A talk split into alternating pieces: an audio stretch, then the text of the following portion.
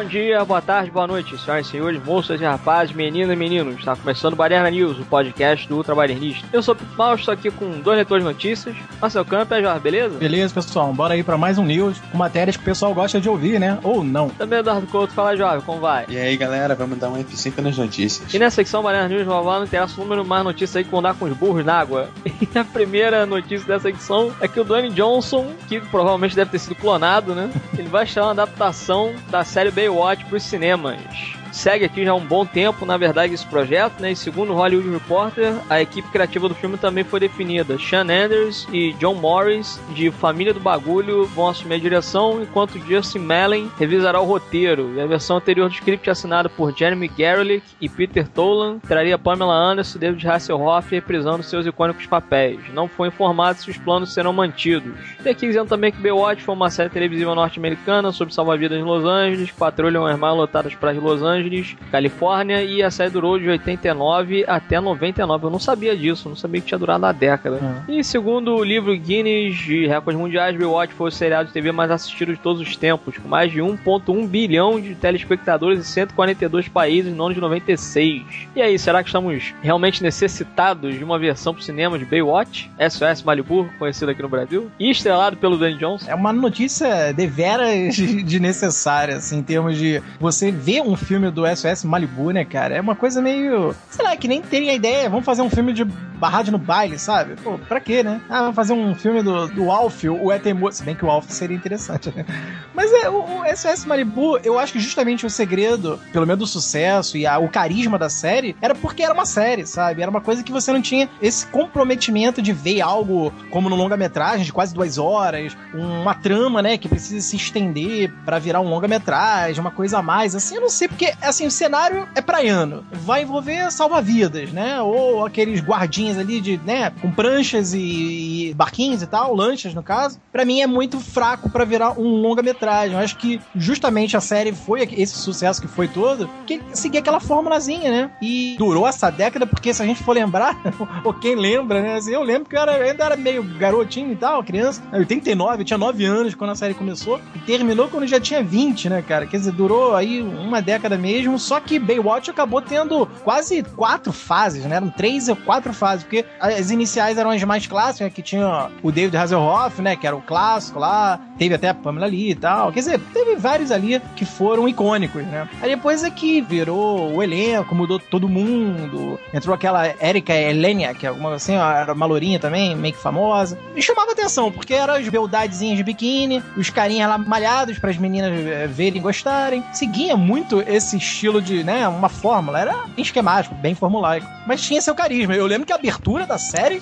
porra, é. a abertura da série parecia aqueles comerciais do, do Hollywood, sabe? A série ganhava só na abertura já, né? Era uma série carismática, só que eu não acho que. Até porque parece que, que os envolvidos, esse Sean Anders e o John Morris, que foram os caras que dirigiram Família do Bagulho, cara. Bom, eu não vi Família do Bagulho, eu não sei como é que é o estilo desses caras, ou se mesmo esse filme teve alguma repercussão interessante e tal. Mas eu acho que é outro viés, né? Outra vertente. Os caras vem de uma comédia para pegar um. Seria um filme mais de aventuresco, né? Uma coisa mais assim. Pode ter humor, claro, mas seria uma linha mais aventurinha e tal. Não sei como é que seria dessa dupla aí, não. Também quem vai fazer o roteiro aí, né? Quem vai revisar o roteiro é o tal de Justin Malin. Eu, pelo menos, nunca ouvi falar. Tá tudo muito nas mãos de desconhecidos, né? Caras que a gente não tem um histórico para ter um embasamento melhor. Ninguém do elenco principal aí da série tá tão confirmado, né? Só estamos dizendo que a Pamela Anderson e o David Hasselhoff estariam reprisando aí mas não teve confirmação e tal. Meu veredito em cima disso é que eu acho desnecessário um filme aí sobre Baywatch. Eu acho que funcionou como série e funcionou mais ainda porque era naquele tempo, naquele período ali, era uma coisa mais. Era, era divertidinha, era carismático. Acho que hoje até nem colaria muito, né? Uma coisa assim, só ver salva-vidas e tramas e dramas entre eles ali. Não sei se rolaria isso hoje, né? Filme mesmo sobre SOS Malibu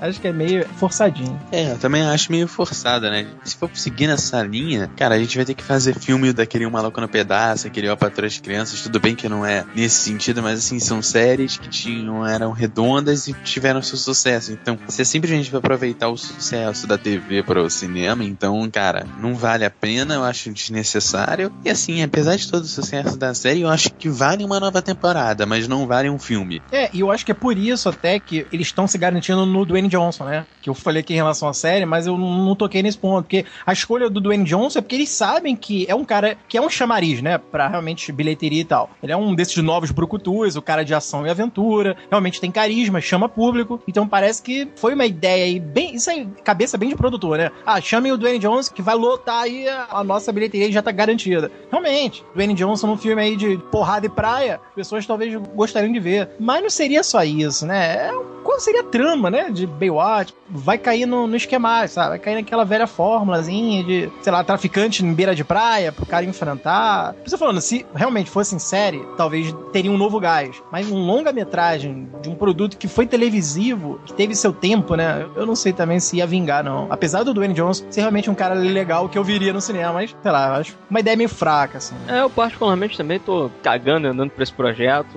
Realmente não vejo muito porquê de fazer isso, né? Apesar de a gente saber que ainda existem salva-vidas, né? Essa profissão ainda existe. As pessoas ainda vão na praia, as pessoas ainda se afogam, né? Mas realmente, assim, para você desenvolver uma trama de um filme de mais ou menos uma hora e meia, duas horas que seja, dependendo de quantas pessoas você colocar ali naquela equipe que salva vidas e etc, né? Aquela coisa, né, de vai e vem ali de gente, troca de turno, blá blá blá, relacionamento entre eles que acaba rolando. De repente, uma subtrama aí que vai ser a trama principal realmente, né? Que ia acontecer isso de vez em quando, ou tinha alguém drogado, ou tinha alguém vendendo cocaína, ou tinha alguém fazendo qualquer coisa do tipo, né? Alguma coisa legal. E eles acabavam intervindo de alguma maneira ali, né? Patrulha policial, essas coisas assim. Mas realmente, cara, ver assim dentro de um filme, não vejo muito chamariz assim com relação ao roteiro. Numa série realmente funcionou tão bem que durou 10 anos, né? Então, é sinal de que realmente funcionou a série, teve seu público aí, uma das séries mais assistidas de todos os tempos. Mas com relação a ganhar realmente um longa-metragem aí pra, não sei, fazer de certa forma uma homenagem à série ou qualquer coisa do tipo, também acho bastante irrelevante, né? E realmente muito desnecessário, provavelmente vai ser uma bomba aí que a gente vai acabar assistindo, sei lá, em 2016, 2017. Apesar de o projeto ainda não necessariamente ter, quer dizer, já tem aí coisas confirmadas, né? Mas com relação assim a, a mais nomes no elenco, a gente não sabe ainda quem vai participar, né? E só focar num ator específico, né? Que já tem um carisma, já tem um nome tudo, pra segurar um filme aí que tem outros personagens ali que deveriam também ter o seu nível de importância, é um negócio muito arriscado, na minha opinião, né? Então, esqueço dessa ideia daí, vamos fazer outra coisa. É, e a próxima é, já é algo um pouco mais relevante, é que é a volta de Twin Peaks, aí uma série clássica e clássica mesmo, né? Uma das séries que revolucionou a própria linguagem de mistério, né? Em forma de seriado da televisão aí, feito lá nos anos, é, no início dos anos 90, né? Era praticamente praticamente de 89 e 90, criada pelo surrealista David Lynch, né? Quem conhece o cara sabe que o estilo dele é bem surrealista e tal, né? Apesar de ter uns filmes até mais galgados em drama, mas ele é muito focado em surrealidade e tal. Inclusive Lost, né? A famosa Lost, teve muitas pitadas. O próprio Damon Lindelof e, o Carlton Cuse falaram que eram fãs do Twin Peaks e se inspiraram em algumas coisas assim de relação a mistério mesmo que pirava o cabeção da galera, né? Assim, o que era interessante é que a trama em si era simples. Era um detetive detetive que chegava na pequena cidade de Twin Peaks, né? Que era uma cidadezinha enfiada no meio de duas colinas gêmeas lá, por isso que é o título da série, né? Twin Peaks. E acabaram, né, de encontrar o corpo de uma das meninas, seria a cheerleader, né? A menina mais famosinha do, do colégio lá de Twin Peaks, que era a famosa a Laura Palmer, né? Por isso que quem matou Laura Palmer, né? O grande chavão da série, né? Quem matou Laura Palmer e quem foi o assassino de Laura Palmer e tal. E isso segue por toda a série. Só que o diferencial de Twin Peaks é que ele brincava com surrealidade verdade. Por exemplo, tava vendo um episódio, você imagina uma cena de interrogatório, é, sob aquela luz branca naquela sala de interrogatório, e de repente, quando você nem imagina, a cena corta e aparece um anão, porra, num palco, assim, parece um palco de cabaré, falando algo sobre a morte de Laura Palmer, e você, caralho, que porra de anão é esse, sabe? E aí você vai entender que aquele anão pode estar ligado a algo, assim, só que, assim, são personagens bizarros, às vezes inseridos na trama, te deixava meio surtado, sabe? O David Lynch, ele gostava de brincar com essas coisas, assim. Mas a, a trama era essa, era o detetive que era até feito pelo Kyle MacLachlan, né? Um ator meio sumidinho aí hoje. Tá fazendo a gente da SHIELD hoje em dia. É, tá fazendo aí, né? Eu soube. Não vejo a gente da SHIELD, então realmente não tô vendo mais o cara. Mas é um ator competente e tal. E ele que era o detetive principal de Twin Peaks. E aqui a notícia diz que realmente o próprio David Lynch disse que vai fazer mais nove episódios aí, trazendo todo esse universo misterioso e surreal de Twin Peaks. E parece que só faltava o Kyle MacLachlan. Eu acredito aqui no, na matéria não diz nada se ele, né? O Kyle confirmou alguma coisa, mas acredito que por ele ter sido o principal e ele também só é mais ator de série hoje em dia, não faz mais filme e tal. Como tá limitado a televisão, é fácil, né, pro cara aceitar fazer. São apenas nove episódios. que o David Lynch falou que realmente quer voltar a fazer. E dessa vez, ele dirigindo tudo, né? Porque, quem não sabe, a série foi criada por ele, mas ele não chegou a dirigir as duas temporadas. A série, a série inteira. inteira. Ele, eu lembro que ele dirigiu o piloto, e eu acho que alguns episódios, esse do anão mesmo, foi ele que dirigiu e tal. É o episódio mais bizarro. Tanto que a matéria aqui, a foto é justamente do anãozinho dançando aqui no palco. Foi uma série que levantou muito essa coisa de você ser envolvido por um mistério, mas é que a toda hora, a cada episódio, você tinha um elemento novo e bizarro. Tu caralho, sabe? De repente, um dedo era encontrado na cozinha, mas de quem era esse dedo, sabe? São as coisas meio pitorescas que davam o ar da série, sabe? De repente apareciam dois irmãos gêmeos, porque esse cara nunca apareceu no, início, porque sempre esconderam a informação desse outro irmão gêmeo, sabe? Aí de repente a mulher, a ninfomaníaca lá, essa era, era viciada em borra de café, e nego descobriu depois, caralho, que porra é essa? Era um elemento assim, jogado de repente, que tu ficava, porra, o que, que é isso? Mas tinha tudo ligado na trama, sabe? Isso que era interessante. E aí eu não sei, né, pela mente aí do David Lynch, que bem ou mal é um cara inteligente, realmente criou o roteiro aí do Twin Peaks. Assim, a série foi fechada na segunda temporada, teve até um filminho curto, né, os últimos dias de Laura Palmer, explicando, no caso, a origem, né, como era a vida dela em Twin Peaks. Não veria necessidade para realmente ter uma temporada a mais. Mas como ele tá dizendo que realmente vai ser algo por dentro de nove episódios, ele até diz aqui que seguirá numa linha, numa nova versão de Dallas. Bom, eu não sei como é que tá Dallas também, essa nova versão da série, também outra série clássica, né, Dallas, né, não sei como é que é essa, esse estilo aí. Acho que já foi até cancelado, inclusive. Já foi cancelado, então? Acho que foi. É, ele fala aqui na matéria que vai seguir um pouco a linha dessa nova versão de Dallas, que eu desconheço, só que ele vai realmente trazer esses eventos da atração original, né? Que com certeza ele não vai abandonar, que é a surrealidade, essas paradas mais bizarras e pitorescas. Só que com nove episódios, eu acho que fica uma coisa mais redondinha. Talvez ele até explique algo que tenha acontecido com personagens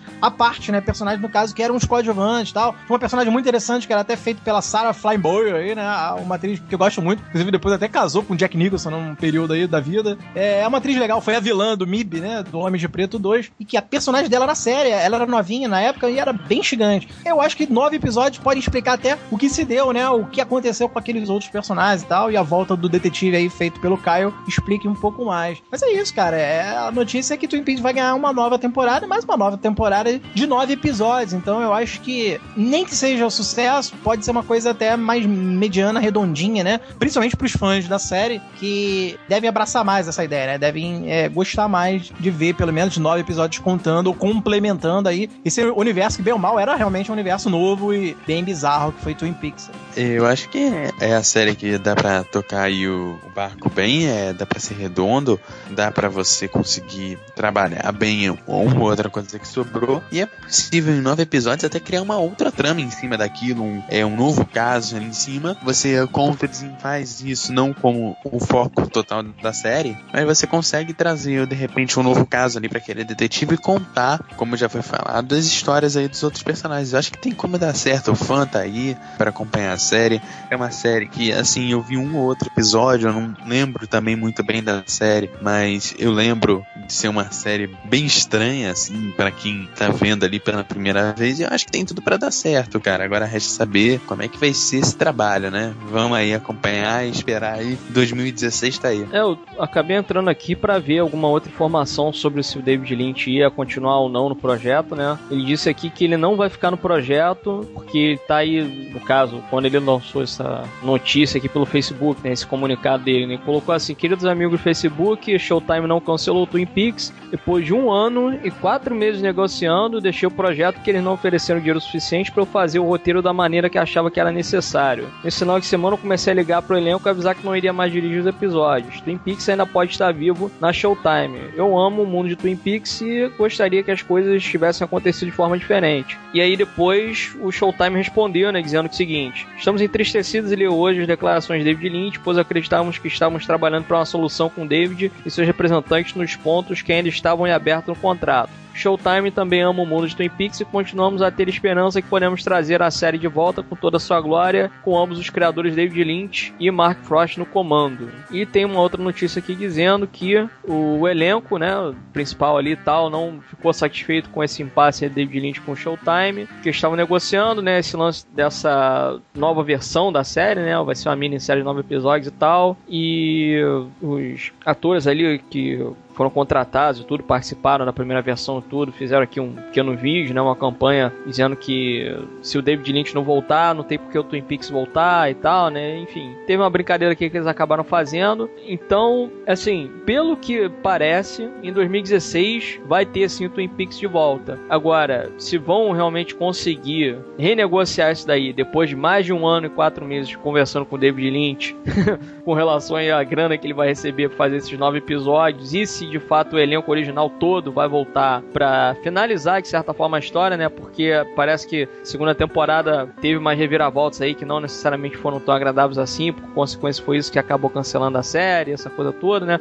Isso pelo menos eu sei, esses bastidores da série eu sei, agora a série em si eu conheço realmente muito pouco. Gostaria de ver, sim, essa minissérie, acho que deveria ser isso mesmo, né? Acho que se eles fizessem, refizessem a série, vamos colocar assim, né? Se refizessem a série, fazendo de uma maneira enxuta, diminuindo a quantidade de personagens e conseguindo fechar nos nove episódios ali tudo o que acontece dentro daquela cidadezinha e, né, daquele micro-universo ali, eu acho que é válido sim. Mas eu gostaria sim de ver, né, o David Lynch aí dirigindo a parada, né? Até porque faz muito tempo também que ele não faz coisa para televisão, né? Eu acho que a última coisa assim que ele fez, mas também não foi dirigindo, né? Foi a participação lá no, no Louis, né? Na série lá do Louis C.K., que ele faz como se fosse um diretor de atores, alguma coisa do tipo, né? Ele fez lá uma participação e tudo, né? Só que fazendo um personagem, não fazendo ele mesmo, né? Apesar de ser ele ali, né? Que é bem engraçado, inclusive, são cenas bem engraçadas que ele acaba fazendo, ele tem uma voz engraçada, um cabelo maluco, né? É. é complicado, cara. Acho que ele provavelmente pelo fato aí dele ser o cara que foi o criador, na verdade, né? Foi principalmente o roteirista, né? Junto com o Mark Frost. E então é aquilo, ele é o cara que ele tem mais intimidade com o projeto, né? Ele sabe ali o que, que ele pode trabalhar, o que, que ele não pode trabalhar, né? Personagens ali que ele pode explorar melhor do que outros e coisas do tipo, né? Então fica meio complicado. Quer dizer, o ator ele vai porque é trabalho pro cara, né? Agora o diretor às vezes tem muito essa coisa de ego também, né? Ou do próprio canal ali ficar meio que, né? Ah, não, não vou dar essa grana toda, que não sei o que, né? Mas, pô, é aquilo. Acho que ainda hoje é uma série que tem seu nicho de fã, apesar de ter terminado aí depois de 25 anos, né? Tem muita gente ainda que debate aí por fora e o caramba, né? Então, nego também vai pela curiosidade, né? Pô, não vi na época que não sei o que, vai que de repente aí algum canal pega, tipo o Netflix da vida, passa aí na programação deles, etc, né? E, pô, nego vai lá, assiste, fica esperando aí essa nova versão vindo em 2016 e tereréu, né? Pô, é aquilo, acho que Showtime aí tá fazendo um doce aí pro Lynch e, e vice-versa, na verdade, né, cara? Acho que de repente nego até ofereceu uma grana muito bacana, mas ele, ah, não, porra, quero mais ainda, né? Ah, pô, fazer aí uma sériezinha de nove episódios, tudo, né? Pô, não tem como fazer e tal, né? Quer dizer, é complicado, né? Mas nesse caso daí eu fico mais do lado do diretor do que do lado do estúdio, né? E eu gostaria sim de ver aí uma versão, obviamente, dirigida pelo Lynch, né? Se ele puder dirigir os nove episódios, né? Pô, dá uma grana pro cara aí, pô. Não custa nada, né? Porra, né? Sinceramente, não, porque eu vejo assim que. É que nem, por exemplo, o cara às vezes ele trabalha um projeto, seja ator, diretor e tudo, aí, porra, sei lá, ele ganha uma merreca assim para dirigir a parada, e a parada às vezes dá um, um lucro absurdo pro estúdio. Quer dizer, no caso é o canal, né? Pô, banco o cara, qual é o problema, entendeu? Às vezes é, é aquele tipo de coisa assim que o cara, ele tá querendo negociar, mas sempre com ele saindo na vantagem. Muitas vezes não é assim, né? Às vezes você cede um pouco para você trazer um material de qualidade, né? Então, é porque é aquilo, eu acho que nessas horas a gente é um pouco mais artístico, né? Então a gente não tá focando muito nessa coisa do lucro, tá focando a arte em si, né? Principalmente pelo fato da gente ser cinéfilo, a gente não liga muito se um filme ou uma série ou qualquer coisa do tipo tá dando audiência, né? A gente quer saber da qualidade do produto em si. E muitas vezes esses canais de televisão aí, eles não focam muito isso, né? Eles querem focar um produto aí que venda e faça sucesso e tal, mas muitas vezes o produto que tá vendendo fazendo sucesso é um produto merda, né? Então, pô, pelo fato aí do David Lynch já tá fora do projeto, né? Ou pelo menos tá meio que dividido ainda, né? A gente não sabe aí como é que tá ainda hoje, né? As negociações entre eles aí, então eu fico no aguardo, cara. Eu gostaria de ver, sim, o Lynch voltando pro projeto e que o Showtime, pô, desse o braço a torcer aí e desse, de certa forma, uma liberdade pro cara fazer o que ele quiser com a série, né? Cara, e bem ou mal vai ser nove episódios só, né? Pô, se fosse uma coisa assim de três temporadas, quatro temporadas e tudo, é. o salário do cara teria que ser muito maior, né? Então, porra, banca o cara aí e foda-se o resto. Pô, tu falou tudo em relação a isso mesmo, em termos de você. Prezar mesmo. É né? prezar mais o lado artístico do que realmente o lado mais comercial da coisa. E realmente, cara, é pegar um espelho hoje em dia, um reflexo disso tudo e que deu muito certo, que é o Netflix, né, cara? Porque é o canal que parece que ele exatamente pensa desse jeito que a gente tá falando. É abre as asas um diretor fazer o que quer, que a gente banca. Ou seja, eles dão a liberdade pro diretor pro cara fazer algo de qualidade. Demolidor aí, que foi gente chegou a falar sobre o, a série e tal, que é justamente isso, é qualidade em cima de qualidade, mesmo que tenha custado caro, que realmente eu até acredito que tenha sido uma das produções mais caras do Netflix, que teve muito lance de externa e explosão, tiro e tudo mais, só que você sente que foi talvez um dos melhores produtos sobre a temática de super-herói dentro do universo televisivo. A gente tem Arrow, Flash, tudo bem que segue com qualidade, mas Demolidor chegou a padrão quase cinematográfico. Padrão FIFA. é, né? Quase isso aí. E quer dizer, você vê que por quê? É um canal que não tem essa mentalidade aí igual a Showtime, né? Você até trouxe esse furo aí pra gente, que eu não sabia mesmo, que o próprio Lynch negou agora, porque, porra, eu também acredito, cara. Acredito que, às vezes, o canal joga restrições e limitações pra um cara que já é, é veterano. Porra, bem ou mal, o cara tem clássicos no cinema. O Homem-Elefante e tudo mais. Porra, são filmaços. Então, quer dizer, o cara sabe o que faz. Ele criou esse universo, né? Você também chegou a ressaltar isso. O cara, é você tirar o doce de alguém que, porra, ele criou esse doce. Se você quer tirar o doce do cara, porra, deixa o cara fazer, que não vai se lambuzar ali, vai fazer realmente um doce ainda maior. Porra, deixa o cara voltar. Eu até fiquei assim, mais curioso até pra rever Twin Peaks, justamente porque ele tava já dizendo, né, aqui na matéria no caso, que ia realmente dirigir os nove episódios. Agora, com essa nova informação de que ele, porra, né, saiu até chateado, é porque você já imagina que realmente coisa é lança, mais uma vez, né, a clássica guerra de produtor versus diretor, que é um lance que, porra, se arrasta já há décadas, a, ou até mais, é, desde a história do, do cinema, que, porra, é isso. De quem é o filme? É do produtor ou é do diretor? Porra, eu acho que o lado artístico fala mais alto. Se um público existiu pelo aquele produto, não foi porque o produtor bancou mais. Ah, eu gostei do Exterminador porque é um filme milionário. Não. Eu gostei do Exterminador porque, porra, a direção do cara é foda, o roteiro é foda. Quem fez isso? O James Cameron. Então vamos dar o aval pro cara. Acho que tudo tem que ser entendido desse ponto. Mas infelizmente, canal, estúdio, vai pensar sempre com bolso, com dinheiro, né? E aí é que, porra, limaram o David Lynch, que bem ou mal é, porra, é um veterano aí, artístico no mundo do cinema e da série. Porra, podiam deixar o cara fazer com certeza aí, né, esses nove episódios inteiros aí do Twin Peaks. Como tu falou também, daria até essa coisa de chamar mais público, além do nicho de fãs que a série já tem desde os anos 90, acrescentaria aí os novos fãs que ficariam mais interessados em mais um, né, numa trama instigante que podia vir aí. Mas sem o, Lynch na parada, a gente já fica nesse, né, um pé atrás. Eu também já acho que aí é putaria do, do Showtime. Até porque o Showtime nem é um canal tão merda, né? Porra, já produziu séries bem bacanas e tal. Acho que podia dar essa liberdade aí. Mesmo se o cara tá pedindo um dinheirão, porra, não custa nada. Ele não é num merdel. De Lynch, é um cara de nome que, porra, tem clássicos no cinema. Então não custava nada, né? Na verdade, o problema não é ele querer dirigir os nove episódios, não é nem questão de valor, questão de ser o David Fincher, nem nada. Não, David Lynch. David Lynch, desculpa. E aí, na verdade, nos Estados Unidos ainda é um tabu você ter uma série onde é dirigido pela mesma pessoa. E lá isso ainda é um tabu. Aqui no Brasil, a gente já se livrou disso, em outros países também, mas nos Estados Unidos isso é um tabu. É muito difícil você pegar uma série americana que tenha sido dirigida por uma pessoa só. Tirando aquelas que tem dois, três episódios, que aí é aquela minissérie, passando de cinco episódios, você vai encontrar meia dúzia, sabe? Então eu acho que aí o problema é um tabu que eles têm lá. O problema não é o estúdio não querer pagar, não é, é o projeto que tá com valor, o cara tá pedindo muito, acho que talvez seja a questão dele querer dirigir os nove episódios e isso realmente ser um tabu lá nos Estados Unidos. Esse talvez seja o maior problema. É, eu até cito um exemplo aí com relação a isso que foi uma exceção da regra, que tem a série The Nick,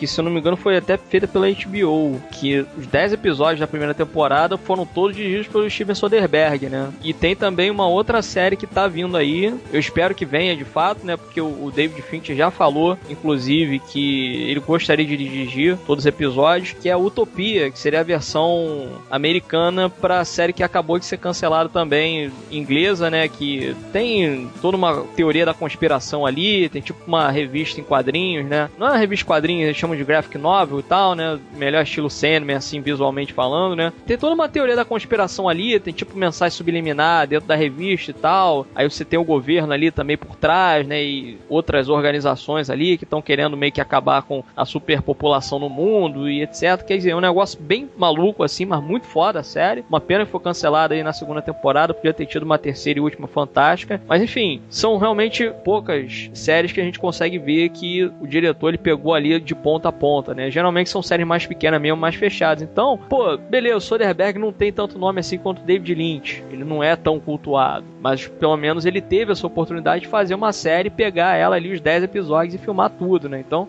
E aquilo foi pela HBO, que é até um canal muito maior, na minha opinião, pelo menos assim, com relação à popularidade né, e qualidade também de serviço. E, porra, abriu essa exceção aí pro Soderbergh. Beleza que o Soderbergh não deve ser tão caro assim quanto o Lynch. Mas, cara, assim, dadas as circunstâncias, pelo fato, assim, de ser realmente um trabalho muito próprio, muito particular do Lynch, e é uma parada que, pô, de certa forma até popularizou ele também, assim, pra um grande público, né? Ali no finalzinho dos anos 80, começo dos anos 90 e tal, né? Realmente o nicho de fãs acabou crescendo por causa do nome dele, né? começou a correr atrás do filme dele, apesar de ainda ser meio que um diretor não né? um diretor pop, né? Nada disso. Mas, pô, tá o nome do cara no projeto, cara, criou tudo, dá liberdade pro cara aí, que o cara pedir, porra, ele não vai entregar um produto merda no final das contas, entendeu? Eu acho que o grande debate aqui é isso, né? Qualidade e produtividade, vamos dizer assim, produtividade no sentido de realmente você conseguir vender um produto muito bem, né? Então, pô, pelo fato dos próprios atores estarem aí falando, ah, porra, que merda, entendeu? Dá espaço aí pro Lynch, não sei o que, os caras mesmo estão dando achada aí, estão apoiando o Lynch nessa parada, porra, sei lá, se eu fosse realmente o diretor do Showtime aí, um executivo desses e tal, cara, assim, esses caras não pô, eles não ganham salário de 10 reais, entendeu? Para fazer esse tipo de coisa. Os caras ganham milhões aí de salário. E, porra, não sei, tira daqui, tira dali, faz uma vaquinha, sei lá, faz uma parada dessa daí para poder bancar aí o serviço do cara. O cara não vai entregar um produto merda no final das contas. É o nome do cara ali, ele inventou a parada, porra. Então, Exato. O grande dilema é esse, né? Porra, a gente perde um lado, mas ao mesmo tempo ganha do outro, né? Tem que ver um pouco disso daí. E, porra, acho que às vezes esses produtores aí, esses canais de TV, principalmente lá fora, fora, né? Acontece muito disso, eles acabarem não dando oportunidade ali pra galera mostrar serviço, né? Pô, e a, a, grande merda no final das contas é isso. Quem sai perdendo no final são eles, entendeu? E provavelmente o público também, que vai acabar assistindo de repente uma minissérie aí com nove episódios, que pode ter a sua qualidade, mas talvez não teria a qualidade padrão Lynch, é. que é o que todo mundo tá esperando, entendeu? Principalmente os fãs da série. Então, pô, a, a merda é essa no final das contas. Quem acaba saindo mais prejudicado é o grande público e, de certa forma, também o próprio estúdio, né? Que depois vai chegar e tá vendo, seus otários? Porra, fizeram um produto merda aí, ninguém gostou e tal. Por que, que vocês não bancaram lá o Lynch pra fazer um trabalho mais satisfatório para todo mundo? E aí, né, dá no que dá. E tocando barco, falando de por dinheiro e entregar produto de qualidade, a gente vai falar de X-Men, que tem dinheiro, mas não entrega um produto de qualidade. Parece que a série live action tá para sair. Bom, tá, não tá, tá, não tá, dessa vez parece que vai, né? Dessa vez estamos no vamos de novo. Depois do sucesso da série Gotham, né, parece que o o estúdio, né, que é a Fox, tá querendo trazer o seriado live action sobre os mutantes. Não há muito detalhe ainda sobre a produção, mas parece que vem aí mais essa série. Vale lembrar que já tem a série da Supergirl, que deve sair ainda é, esse ano, no início do ano que vem. E tem outras séries ali, né, os Novos Titãs, o Lucifer, o The Flash ali, que tem relação ali com as HQs. Vale lembrar que tem X-Men Apocalipse em 2016, e eu acho que é uma boa solução para explicar a cronologia, né? Porque, pelo amor de Deus, vai ser ruim cronologia assim no inferno, né? Porque você pega ali todos os filmes, não tem explicação, nem na trilogia X-Men, X-Men 2 e o confronto final ali, bate, né? Que dirá se a gente colocar o Primeira Classe e o Dias de um Futuro Esquecido juntos. Ali piorou, né? A situação de cronologia na X-Men é uma draga completa. Vamos ver se o cara consegue explicar isso na série, né? É, eu também acho que a cronologia se perde no momento que o próprio Brian Singer, olha só que ironia, né? O próprio Brian Singer, que começou todo o universo dos X-Men no cinema, fez aquela cagada gigantesca e monumental no final do Dia de um Futuro Esquecido, que é como se fosse apagando o melhor filme dele, talvez, que é o X-Men 2, né? Que, porra, ali parece que o próprio Logan sendo salvo pela vampira, ele nunca vai passar pelo implante de adamante, enfim, não se sabe como é que vai ficar essa história, até porque tem que vir ainda um terceiro filme aí, né? Dessa nova fase, né? Dos X-Men e tal. Mas esquecendo aí o cinema e indo pra série, eu acho que é uma saída também que eles estão fazendo em relação a, a já adiantar universos de heróis que não tiveram espaço ou mais espaço no cinema. Não é o caso dos X-Men especificamente, que teve, realmente, acho que talvez é um dos que mais tem filme, né, no, no cinema. Mas, por exemplo, a Supergirl, né, é, dando um exemplo aqui, mesmo sendo uma personagem de outro universo, no caso, né, não é da Marvel, mas Supergirl nunca teria, né, a gente nunca viria num filme, um cinema e tal. É, agora que estão, né, pensando e tal, mas é, enfim, é uma personagem até meio chulé mesmo pra ter um filme solo. Então talvez em série ela funcionaria, ou personagens meio que menores, né, assim, entre aspas, funcionaria mais para ser desenvolvido numa série live action do que você fazer um filme com um personagem assim que a gente acha, ah, você não precisa tanto. Você pode botar uma série que já explica legal até ele se juntar, ou até, sei lá, ele aparecer realmente num filme em si, você já pode explicar um pouco a origem dele numa série. Eu vejo muito o que fizeram com o próprio Arrow, né, o, o arqueiro. Não precisava de um filme realmente no cinema para ele. Acho que a série conseguiu até desenvolver mais o universo dele, do Arrow, e deu uma explicação, deu todo um embasamento melhor pro personagem pra, se quiserem usar ele na liga, ou ele aparecendo em outros filmes, não sei, ele já é conhecido, entendeu? O seriado de alguns super-heróis funcionam para isso, sabe? Demolidor mesmo, já que não funcionou, né, o filme que teve do, com o Ben Affleck realmente foi uma merdinha, teve muito mais críticas negativas do que positivas, porra, a série veio e mudou isso, né? Deu uma virada de mesa. E, pô, melhorou muito a imagem de um personagem que não teve chance no cinema. Então, eu acho que é o que tá acontecendo, eu acho que com os X-Men, entendeu? E acho que, pelo menos, a Fox tá vendo que tem heróis se dando bem em seriados, na TV, né, especificamente. Então eles querem, pô, até estender um pouco mais. Até porque X-Men tem muito personagem, a verdade é essa, né? Talvez é o grupo onde tem mais personagens, muitas origens, muitas explicações a se dar para cada um deles. Porque, bem ou mal, cada um deles realmente não são tão irrelevantes. Cada um tem realmente uma origem, um drama no passado interessante. Então, às vezes, você jogar isso num filme, você tem que imaginar que, porra, teriam que fazer quase 10 filmes para se falar da Mística, da Vampira, do Magneto, do Xavier, do Logan, do McCoy. Então, quer dizer, porra, calma aí, vamos dar uma enxutada nisso tudo e vamos embora fazer numa série. Que a gente sabe que série, o que mais tem é pano para você desenvolver. A gente sempre bateu nessa tecla aqui, né? Porque série, pô, você pode fazer aí 15 episódios, ou até tem uns que esticam mais, aí o CW mesmo chega aí para 19, 20, 21. Então, quer dizer, você joga aí em canais que até desenvolvem bem em vários episódios, você consegue criar ou expandir mais o universo com qualidade. Então a Fox talvez esteja pensando nisso em relação ao X-Men, por isso está desenvolvendo essa série live action aí dos X-Men e tal. Realmente é, eu acho que é uma tacada boa, sabe? Uma tacada boa, já que no cinema eu acho que o único unânime quase foi o First Class. Eu acho que o First Class, hoje o X-Men 1, primeiro, que na época foi um sucesso, eu revendo, eu acho ele fraco, sabe? Eu vejo muita coisa fraca nele. Mas eu acho que o First Class foi o filme do X-Men. Acho que foi assim, aquele junto com o X-Men 2. Eu gosto muito do X-Men 2 também. Mas assim, acho que aquele mais dentro de uma saga tirada de uma boa adaptação para virar uma saga, para virar, sabe? Eu acho que eu senti esse peso no First Class. Nos outros, você pode ver que parecem filmes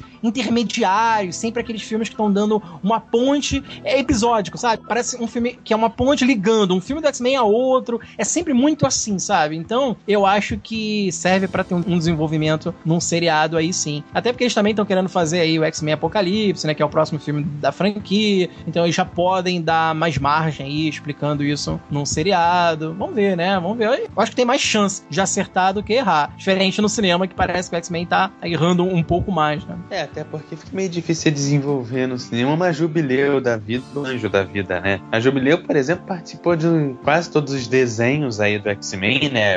As animações. E, cara, como é que você põe uma menina que solta fogos de artifício num filme, explica, parará, é muita explicação. E o anjo também é uma coisa complicada, você colocar um cara com asa e tal. Ele era desenvolvido também bastante na animação. O Noturno, ele foi pouco desenvolvido, apesar de aparecer em vários filmes da franquia, acho que ele aparece em dois ou três filmes ali do X-Men. Não, na verdade só aparece no 2 e vai aparecer no X-Men de Futuro Esquecido também, né? É, aparece em dois, né? Mas até aparece ali no filme, até mais do que o Anjo e a Jubileu, que eu acho que nem aparece, é, né? O Jubileu tá no 2 também, mas é uma personagem irrelevante no meio de uma porrada de gente, né? Ela simplesmente tá lá como refém, ponto final. É, então. Cara, são personagens que você tem como desenvolver e dar essa trabalhada. São personagens interessantes. E eu acho que precisa da série para desenvolver algumas coisas que acho que são mal trabalhadas no filme. Por exemplo, cara, o Wolverine do filme não é aquele Wolverine que a gente tá acostumado nas histórias em quadrinhos, que é aquele cara do mato, né? É uma coisa que a gente não vê.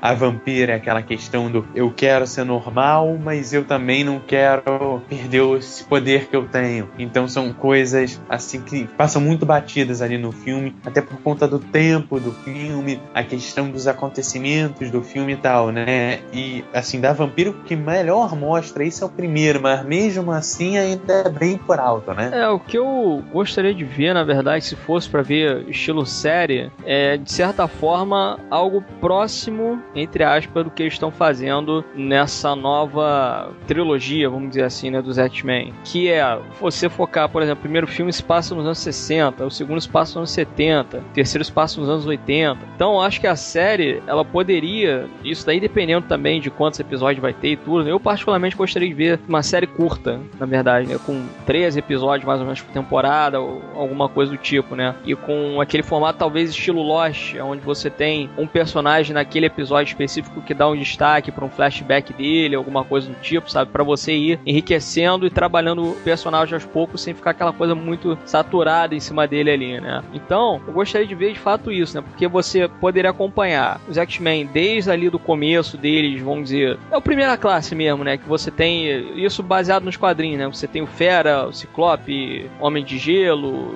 e etc, etc, né? Jean Grey e tal, o arcanjo e essa coisa toda. Arcanjo não, anjo, né? Mas enfim, aquela galera ali que fez parte, né? Que tem aquele uniforme preto e amarelo e tal, né? aquela coisa horrorosa e tal. Gostaria de ver assim, por exemplo, estilo American Horror Story, né? Que apesar de ter ali os mesmos atores, são histórias totalmente diferentes, né? Então poderia fazer assim, por exemplo, a primeira temporada se passa ali, sei lá, no ano de 65. Aí a segunda temporada poderia se passar em 1970. Né? A terceira temporada poderia se passar em 1973. Poderia dar, de certa forma, esses pulos assim, ao invés de ser uma coisa meio que contínua, né, estilo Lost mesmo, né, que você vê o episódio assim, um seguido do outro, poderia ter meio que esses pulos de tempo pra gente ir acompanhando os personagens e também acompanhando o elenco ficando cada vez mais velho, né, mas ah, pô, estão se passando aí nos anos 70, mas ao mesmo tempo passou cinco anos, os caras estão com cara de novinho ainda, né, que que é isso? Ah, porra, é o gene mutante, né, o cara não envelhece tão rápido assim, não sei o que, né, porque você poderia focar justamente nesses conflitos sociais, né, que tem ainda hoje, por exemplo, nos Estados Unidos, né, pô, a gente viu recentemente recentemente, inclusive em Baltimore, lá a polícia acabou matando um cara que talvez não fosse aí tão inocente assim e tal, né? O pau comeu, a porrada estancou, né? Porque o moleque era negro e tal, enfim, deu um merdeiro do caramba. Ou seja, a polícia vacilou, mas ao mesmo tempo a gente não sabe qual é o passado do maluco ali que jogaram lá na viatura e tal, né? E teve esse tipo de coisa que rolou em Baltimore, né? E né, essa coisa das minorias e tal, né? Pô, os X-Men são a minoria dentro do universo deles, né? Os mutantes ali, que, né? As diferenças deles e tudo, eles só querem ser aceitos ali, querem ter o lugar ao sol deles deles e etc, etc. Então, eu acho que assim, os conflitos em si que a série pode trazer, a meu ver, são mais interessantes do que o fato deles serem mutantes. Porque de certa forma eu tô um pouco saturado já de X-Men. Já vai vir o sexto filme, que provavelmente vai ser o último aí, mas ainda vai ter também o Wolverine 3 e, né, a gente não sabe como é que vai ficar. Acho que o Brancinho vai dirigir só esse último e depois vão largar de mão, né? E ainda tem esses conflitos aí internos que a Marvel tá querendo os X-Men de volta, mas aí a Fox também quer fazer a série justamente para eles não perderem os direitos e tal, mas como é que fica com relação ao contrato? Quer dizer, os personagens aí estão emprestados só pros filmes ou estão pras séries também, né? Então tá um merdereiro do caramba aí, a gente não sabe como é que vai ficar, né? Mas algumas coisas aí relacionadas já à série que saiu, né? Que a Fox ela já contratou os produtores Evan Katz e o Manny Cotto, que trabalham 24 horas, e os roteiristas Patrick McKay e J.D. Payne, que fizeram Star Trek 3 para comandar a série, e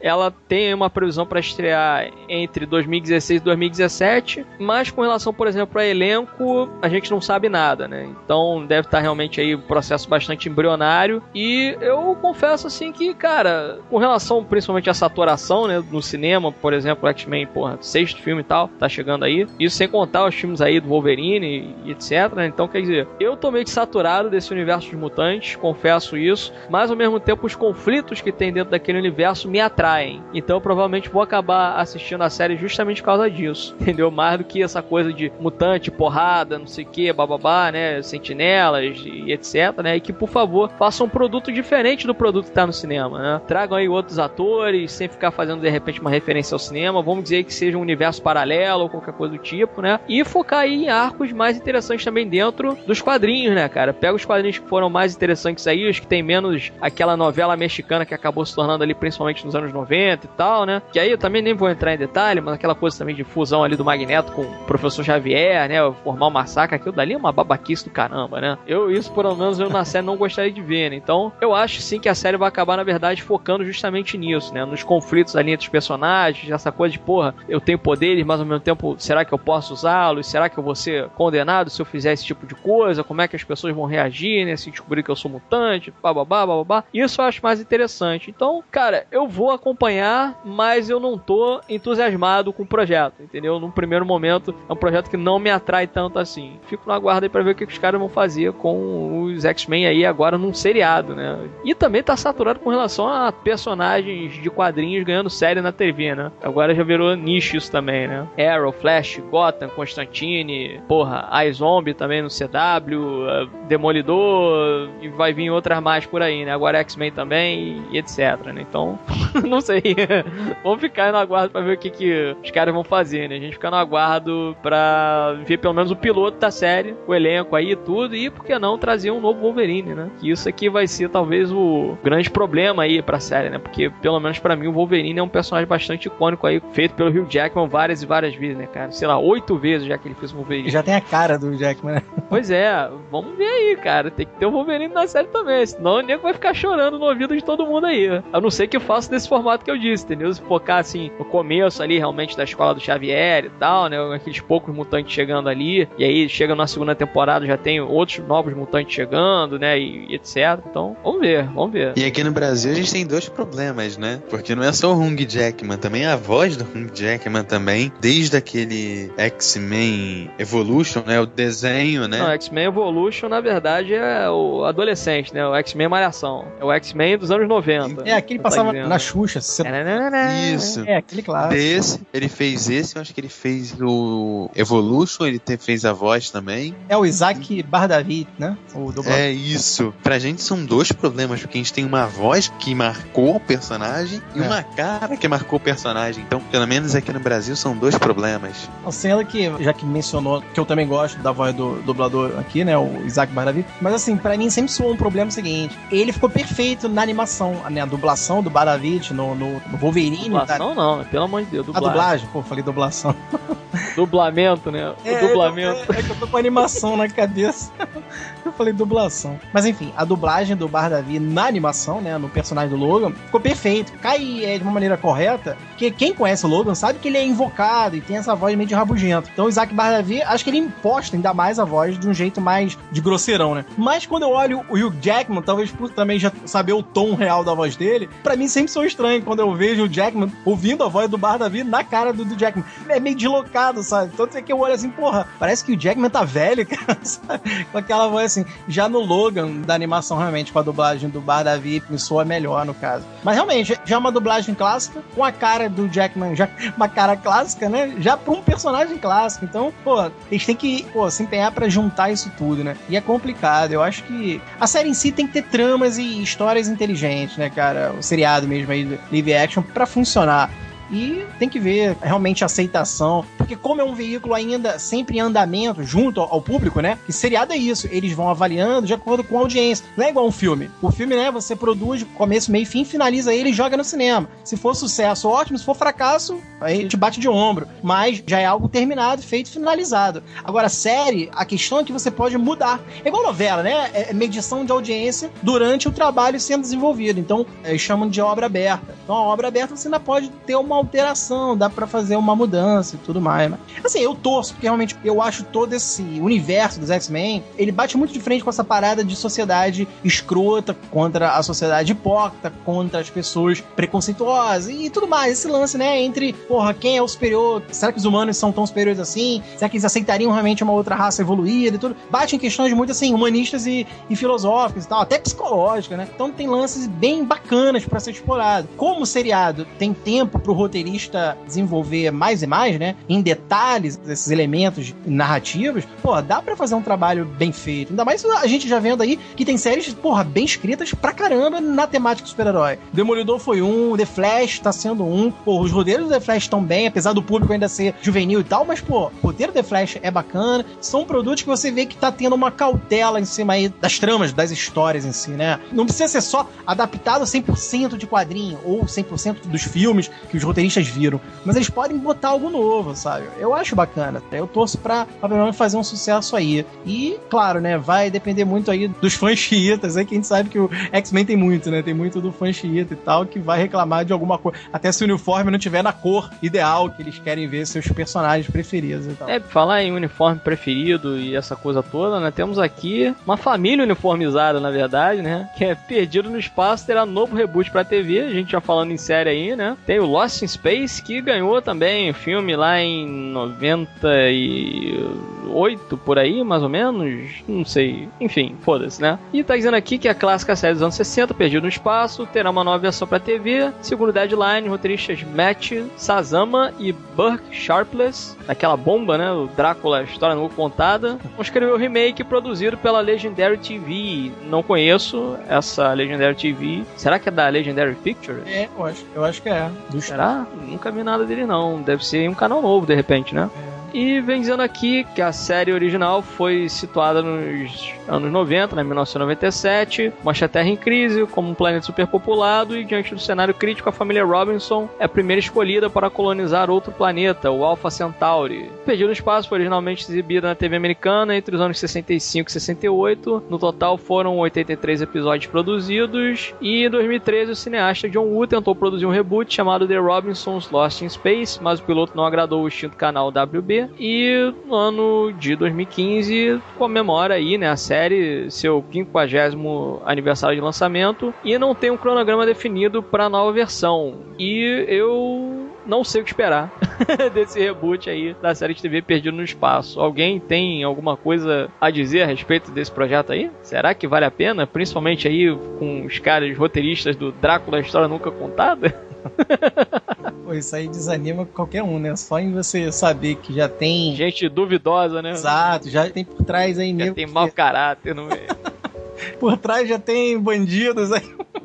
já tem cretinos aí e tal. Não, mas assim, é, realmente não, não passa confiança nenhuma, né? Convenhamos, é um universo batido, né? Apesar de, na época, obviamente, ó, a gente tá falando dos anos 60. Isso foi um clássico, ok, beleza, respeito e tudo mais. Mas toda a temática e toda essa lã, ah, uma família reunida de Robinson, ainda tinha essa coisa meio quadradinha, né? Meio caretinha dele ser pai, mãe, filhinho, filhinho, tudo muito juntinho, com um robozinho, explorando outros planetas e tudo mais, para chegar aí nesse Alpha Centauri. É, pois é, o John Woo aí, grande diretor de porrada, ação, tiro e bomba do, do, cinema chinês, tentou fazer aí pro canal da Warner Bros, né? Esse canal que até acabou, WB, mas não deu certo. E eu também tenho na minha lembrança aquele filmeco, eu chamo bem de filmeco mesmo, que eu acho bem ruinzinho. Tem o Gary Oldman e tudo mais, o William Hurt, né? E que, cara, eu achei bem fracote aquele filme. Ou seja, eu não tenho né, boas lembranças de Perdido no Espaço do que eu vi. Mas aí a série clássica é, realmente tem seus nichos de fãs, hoje beirando seus 60 anos, quase, né? Por aí. Mas eu não sei, realmente também tô igual o Pimp aí, não sei o que esperar. É, hoje em dia deve ser numa nova versão aí, né? Num seriado novo, vai estar tá tudo mais bombado. A gente sabe que realmente efeitos especiais vai dar com pau. Porra, CGI adoidado. Vão, obviamente, criar inimigos novos e. Eu acho que até assim, pela roupagem atual, vai ser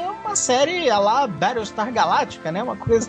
Realmente foi uma série espacial aí de ação que agradou muita gente. Eu acho que Lost in Space pode chegar a pegar é, esse clima, né? Essa vertente aí do próprio Battlestar Galactica que fez seus grandes méritos e elogios aí. Realmente, não sei o que esperar. E estão fazendo muito aí pela comemorar esse 50 aniversário aí. Então, quer dizer, tem tudo é, questão também comercial, questão de homenagem e tudo mais. Vão fazer esse reboot pra TV. E que eu acho, cara, pela própria temática, eu acho desnecessário. Acho que já tá meio batido, é a palavra, né? Se eles conseguirem fazer algo novo dentro do próprio título aí clássico do Perdido no Espaço, pode ser até que seja interessante. Mas eu não confio mais não, cara. Eu acho que chega de série meio reboot de outra série, né, cara? Fazer algo original, algo novo. O que tem mais aí é, porra, são roteiristas criando coisas maneiras e tudo mais. Eu acho que iria agradar muito mais esse nicho de fãs já coroas, os veteranos que viram a série, do que realmente a gente. Porque, pô, acho que os mais novos talvez queiram ver até um produto espacial diferente, com um roteiro diferente, original no caso, né? E não um reboot, uma série rebootada de uma outra série, né? Acho que não precisa mais. Ainda bem que nesse caso o pessoal não vai tentar reunir elenco, né? Porque desse não tem como, né? Já deve ter morrido todo mundo, né, cara?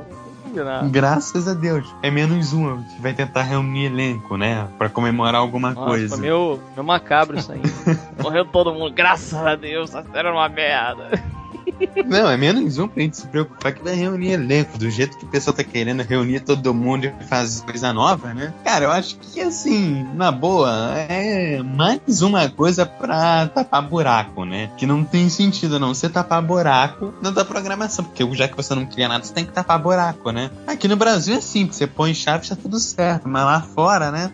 Eu particularmente penso da seguinte forma: eu acho interessante eles tentarem fazer algo de exploração espacial, tudo, né? Porque pegando mais recentemente, isso falando de uma série que eu nem assisti, né? Mas enfim, como foi uma série que foi cancelada e tudo, que tem esses conflitos e tal, essa coisa meio ficção científica, né? E etc. Viagem no tempo, Terra tá meio fodida e tal. Lembra justamente o Terra Nova, né? Que teve lá, sei lá, uma temporada, alguma coisa assim, né? Não lembro direito quantos episódios foram. Teve uma temporada só com 11 episódios com dois duplos, né? É, então, foi uma série que infelizmente não rendeu nada, né? E, enfim, tem muito essa coisa de conflito ali familiar e bababá, né? Enfim, eu não acompanhei, não posso realmente falar, né? Mas tinha tudo para dar certo, né? Porque tinha ali ficção científica, Terra fodida, sobrevivente numa situação de merda, e você tem também dinossauros, né? Porra, então quer dizer, não deu certo, parada realmente não rendeu, mas eu penso da seguinte forma, quando você fala em espaço, você está falando com coisas que são, de certa forma, intangíveis para nossa realidade, né? Então, isso daí dá a possibilidade dos caras criarem várias paradas maneiras, na minha opinião, pelo menos, né? Visualmente, assim, eu acho que a série realmente vai ser rica, mas, com relação assim, que a verdade vai ser essa, né, cara? Vai ser uma novela espacial. Vai ser conflito familiar, ah, você não me ouve, não sei o que e tal, seu negócio é ir lá pro setor 17B para consertar não sei o que, bababá, né? Vai ter esse tipo de coisa. Mas, é aquilo, chama mais atenção pelo fato de ser uma ficção científica do que por uma qualidade que possa ter aí a mais no produto, entendeu? Então acho que é interessante sim, mas ao mesmo tempo a gente fica aí com o pé atrás, né, com relação ao que, que os caras vão fazer. Será que vai ser realmente 100% rebutado? Será que vão extrair alguma coisa ali, né? Porque é aquilo, bem ou mal, se a gente for pegar aí algumas outras paradas que tiveram, de certa forma, um reboot tudo, mas aí é lógico que entra também pelo fato de ser produto em inglês, né? Você tem o Doctor Who, na minha opinião, ah, 2005 ali, a primeira temporada bem fracote mesmo, mas depois vai melhorando gradativamente, né? A série, pelo menos na minha opinião, né? Apesar dessa oitava temporada aí que se encerrou, para mim foi meio irregular. Mas é um produto assim que ele começou na mesma época, né? 65 e tal, aí foi até. Ah, enfim, foda-se, eu não vou falar aqui do Doctor Who, né? Mas enfim, a gente sabe aí, quem acompanha tudo, né? Tem a sua qualidade, é uma série bem bacana, bem inteligente. Pô, Steve Moffat aí, como produtor e escritor também na série, arrebentou e tal. E ele também fez o Sherlock, né? Então, só que é aquilo, a gente tá falando do Steve Moffat, que o cara é, o cara é um monstro escrevendo roteiro, né? Aqui a gente tá falando de roteiristas que escreveram Drácula, a história nunca contada. Então, tá aí outra coisa que acaba pesando contra o projeto, né? Então, apesar de eu, de certa forma, tá entusiasmado, de, pô, legal, vamos fazer uma série do Perdido no Espaço, não sei o quê. Todo episódio vai ter um planeta diferente, um conflito diferente, né? Raças alienígenas diferentes, né? Porque, lógico, eles estão perdidos no espaço, chegar a Alpha Centauri não vão chegar tão cedo, né? Pode ser desenvolvido aí uma coisa mais interessante. Em série, realmente, dá para você desenvolver melhor as coisas, né? Conflitos ali tudo. Tirar aí o, o Dr. Smith dessa coisa de ser aquele típico, sei lá, vilão James Bond anos 60, né? E fazer uma coisa um pouco mais interessante com o personagem. Mas, no geral, assim, é realmente, né?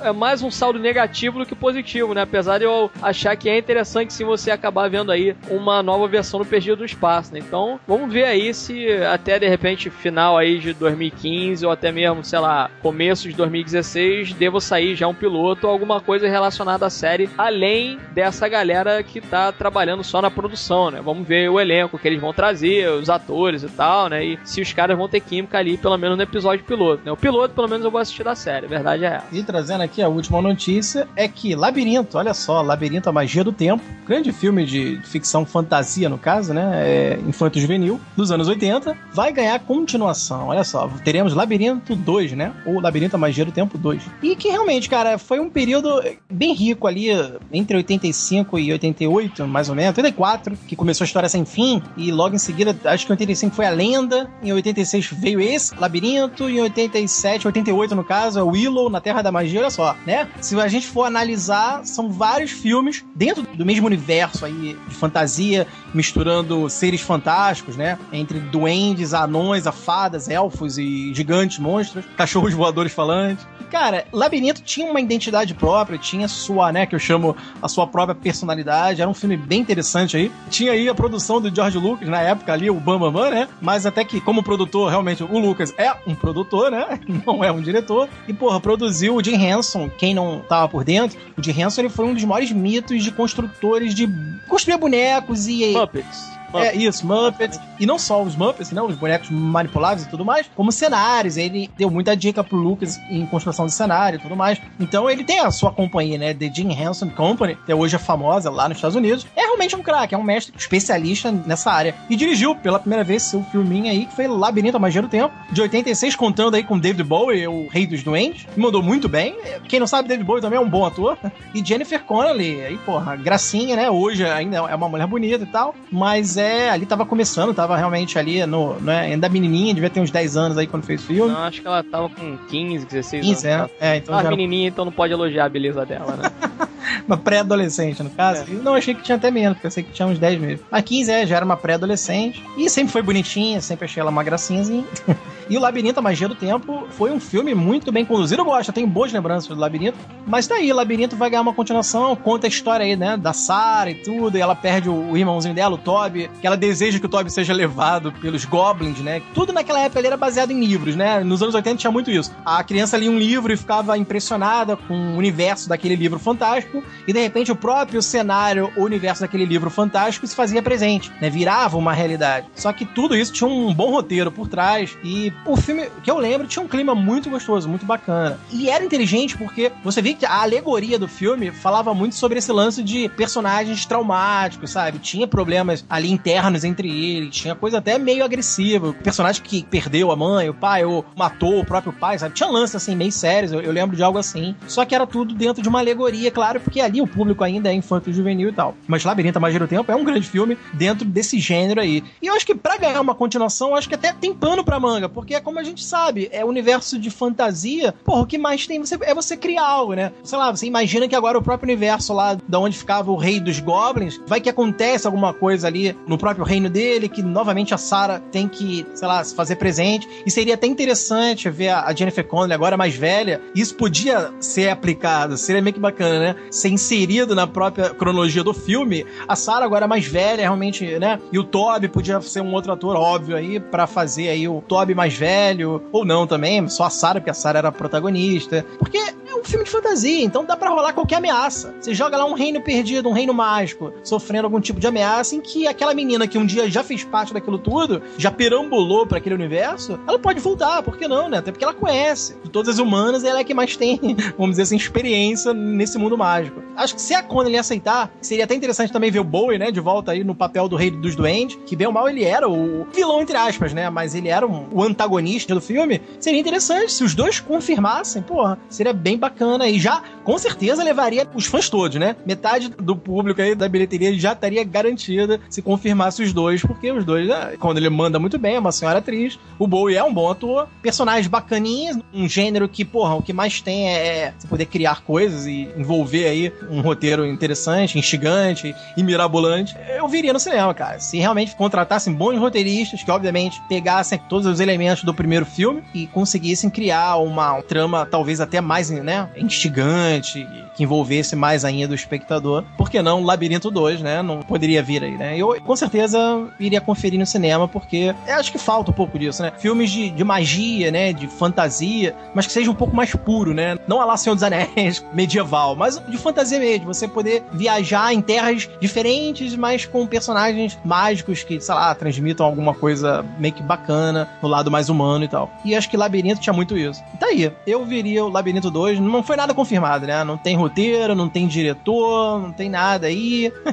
Equipe envolvida, nem previsão de estreia que eu tô lendo. Mas, cara, é uma torcida aí, porque mesmo depois de, porra, de 20 anos aí, seria, né? É muito interessante ver a Connelly e o David Bowie se reencontrando com mais idade, mais rugas, mas com um roteiro bem maneiro, bem foda aí pra, porra, envolver a gente aí de novo nesse universo mirabolante e fantástico. Até porque aquele labirinto era maneiro, cara. Eu lembro muito, as coisas mudavam, as portas mudavam de lugar e ela tinha que atravessar, às vezes, uma ponte ou, ou de um lugar pro outro, decifrando enigmas. Porra, era maneiro, sabe? O filme, eu lembro disso. Tinha uma habilidade em contar a trama de uma forma bem envolvente. Agora resta saber como é que seria essa continuação, né? É, eu não cheguei a ver o filme, então, assim, é, eu não posso acrescentar muita coisa, só espero poder ver aí esse labirinto 1, porque depois do que o Marcel falou aí, eu fiquei até curioso para dar uma olhada no primeiro filme e ver se é tão bom assim. É bem legal. É, o que eu cheguei a ouvir de nego falando que tinham, na verdade, com o intuito era inverter a situação, né? Que agora acho que a Jennifer Connelly, a personagem dela, enfim, né? Como se fosse, é, como que pode dizer? Uma sequência direta e não esse tempo de 30 anos, assim, que se passou entre um filme e outro, né? Seria, sei lá, 5 anos depois, alguma coisa do tipo, né? E, na verdade, agora o Toby, que era o irmão dela, é que ia ter que passar pelo labirinto para salvar a irmã, né? Ia ser, né, no caso, uma coisa oposta, assim. Só que eu acho que seria realmente interessante se trouxesse os dois de volta. Corta essa coisa de número musical, que eu acho que realmente realmente não, é, não, não rola, apesar do David Bowie estar tá ali e tudo. Apesar de eu achar que se eu tivesse o David Bowie fazendo o rei dos duendes ali e cantando uma música no meio do filme, seria foda demais.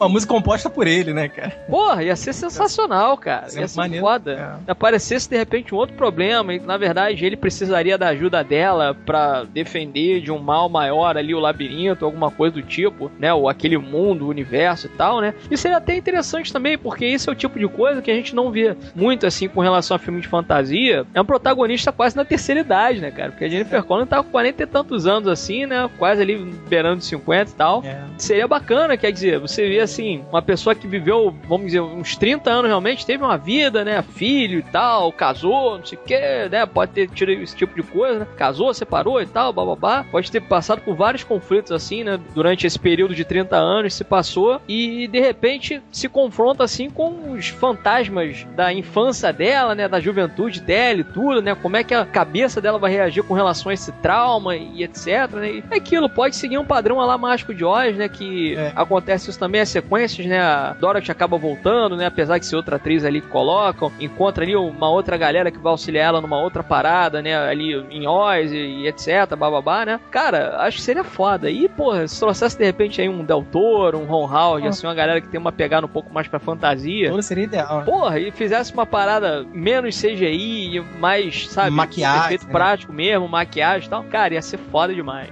Eu acho que ia ser foda demais. Eu acho que uma das últimas vezes aí, isso já faz alguns anos, inclusive, né, que e mexe passa às vezes assim uma reprise num Disney Channel da vida, né, passa de repente um de volta pro futuro, alguma coisa do tipo, porra, tava passando labirinto, só que eu acabei não assistindo porque, porra, tava assim, sei lá, na metade do filme tudo, falei, ah, não, porra, tem que ver desde o começo que eu não lembro a história, né. É. Pegar assim na metade do final, ah, foda-se, não vou assistir isso, né. Pô, adoraria ver, mas com essas ressalvas aí, entendeu? Se David Bowie voltar, se Jennifer Connelly voltar, um ator ali para fazer de repente o irmão dela não precisa, pode ser realmente ela ali, pode ser de repente ela focada com os filhos dela dentro do labirinto, já pensou, cara? Porra, ela tem que sobreviver, mas ainda tem que ajudar os filhos, quer dizer... salvar as crianças, tá? Não é? Pô, ia ser fantástico, cara, ia ser fantástico, ia ser um filmaço. E, porra, se trouxer o Del Toro, então, que, pô, é um dos poucos caras realmente aí que faz muito essa coisa mais, né, vintage, vamos colocar assim, esse, esse cinema mais vintage, com as paradas realmente construídas e tudo, usando o mínimo CGI possível, porra, ia ser realmente explodir cabeça, assim, ia ser um dos melhores filmes de fantasia, sem sombra de dúvidas, fácil. Pensa nessa ideia aí, Hollywood, traga essa galera de volta, que, porra, com certeza, e galera nova, no caso, né, se fosse o Del Toro, né, é. o próprio Ron Howard também, né, ele tem um pouco dessa coisa, assim, de efeito prático, ele é um bom diretor, então, Labirinto, porra, eu aprovo.